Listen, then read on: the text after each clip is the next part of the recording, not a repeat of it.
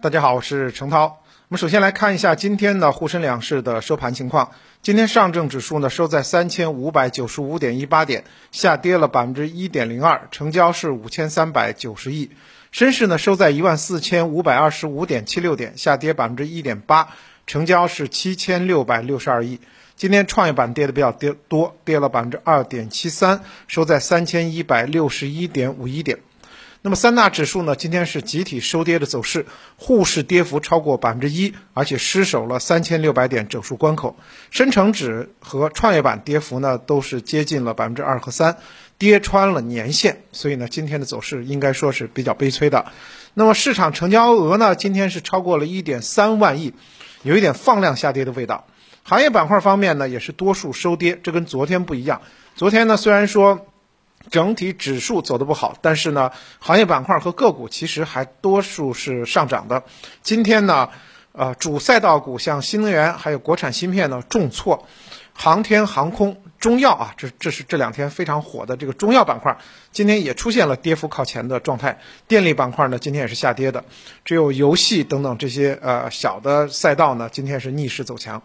今天呢，主赛道股的调整成为拖累指数的主要的推力，而巨无霸中国移动今天上市表现则整体平稳啊，有托市的感觉。那么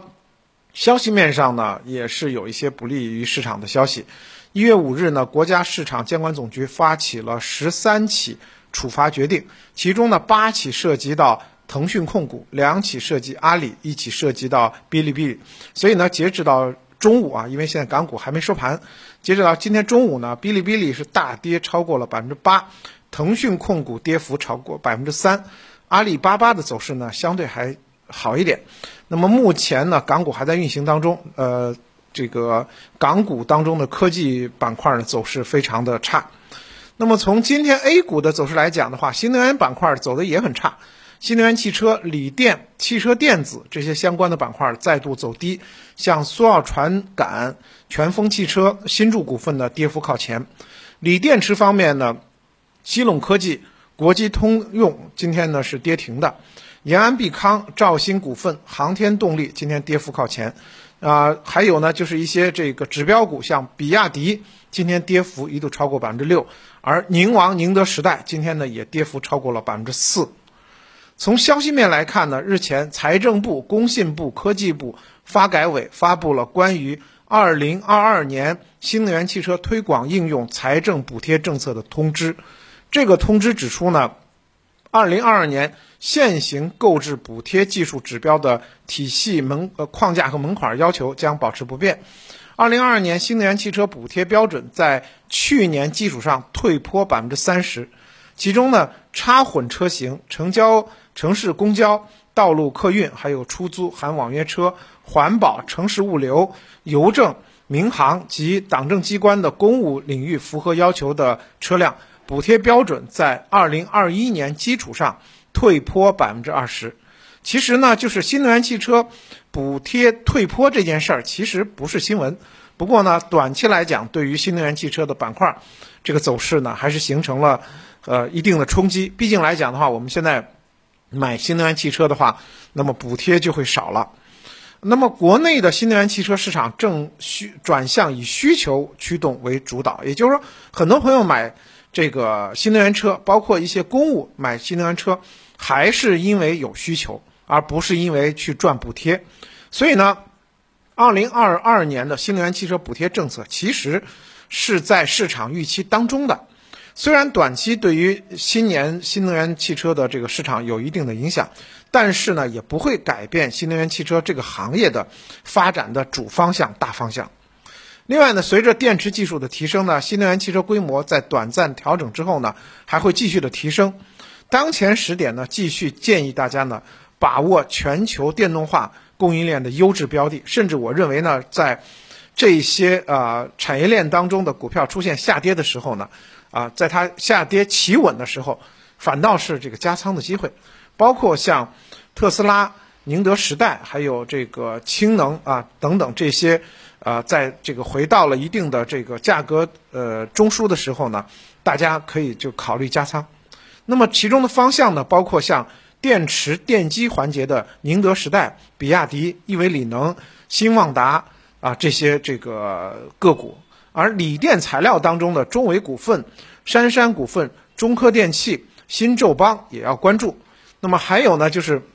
智能化还有热能供应方面啊，像这个呃银轮股份啊、拓普集团都可以关注。整车方面呢，像比亚迪、长城汽车、小鹏汽车、蔚来汽车这些呢，都是在最近呢，其实出现了调整之后呢，大家要关注它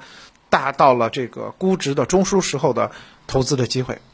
另外呢，在今天呢，有个小赛道有提前起飞的这个动作，那就是北京冬奥概念。北京冬奥会呢，将在今年的二月四日到二月二十日在北京及张家口举行，到现在还有一个月的时间。不过呢，相关的概念股已经提前的起飞了。在今天盘中呢，体育概念股集体走高，星辉娱乐涨停，宣亚国际涨幅超过百分之二十，超过百分之十。还有呢，像呃嘉陵杰、固地科技、呃冷山呃冷热、冰山冷热，还有莱茵体育都出现了比较大的这个涨幅。这些个股啊，包括像中国联通、雪人股份等等，其实都是有参与和助力。啊，冬奥会的项目的，那么从参与助力冬奥会的这些上市公司的行业属性来讲的话，有涉及到数字技术的，有涉及到体育装备的，有涉及到冰雪机械设备的，还有涉及到场馆照明、特许商品以及数字支付等方面，大家可以细细的去挖掘后期的这个冬奥会概念。那么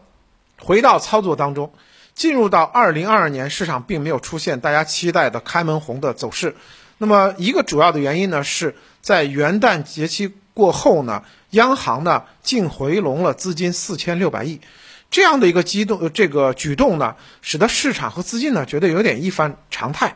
因为在四季度的时候呢，其实对宽松呢是有预期的。那么一季度的这个货币政策的收紧呢，让大家有一点意外。所以呢，对于一季度货币政策的宽松预期出现了降低，这一点是不利于啊资本市场行情的持续发动。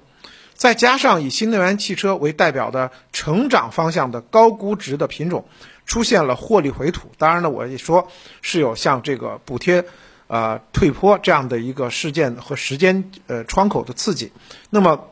加剧了成长赛道的弱势。因此呢，处于啊科创板、创业板消化高估值的现在的一个阶段。那么，因此的话，大家在最近一段时间，如果持有成长类赛道的个股的话，就需要等待政策后期转暖的信号。同时呢，也需要这个高值逐高估值逐步回归到这个正常的价值中枢。所以在这个时期呢，整体的仓位建议大家呢控制在三成左右啊，不要盲目的加仓。那么，另外要注意一点，就是从去年四季度二零二一年的年末开始，价值股的走势整体是好过成长股的，这也是对二零二一年市场风格的一个转化。这个转化呢是值得大家重视的。那么，受益于降准之后呢，包括像银行啊、券商啊、房地产，再加上呢一些这个呃制造业等等，对于这个呃。货币啊，对于呃整个的这个货币政策的影响是比较强的。这些板块的一些走势来讲的话，价值股慢慢的是值得大家标配的。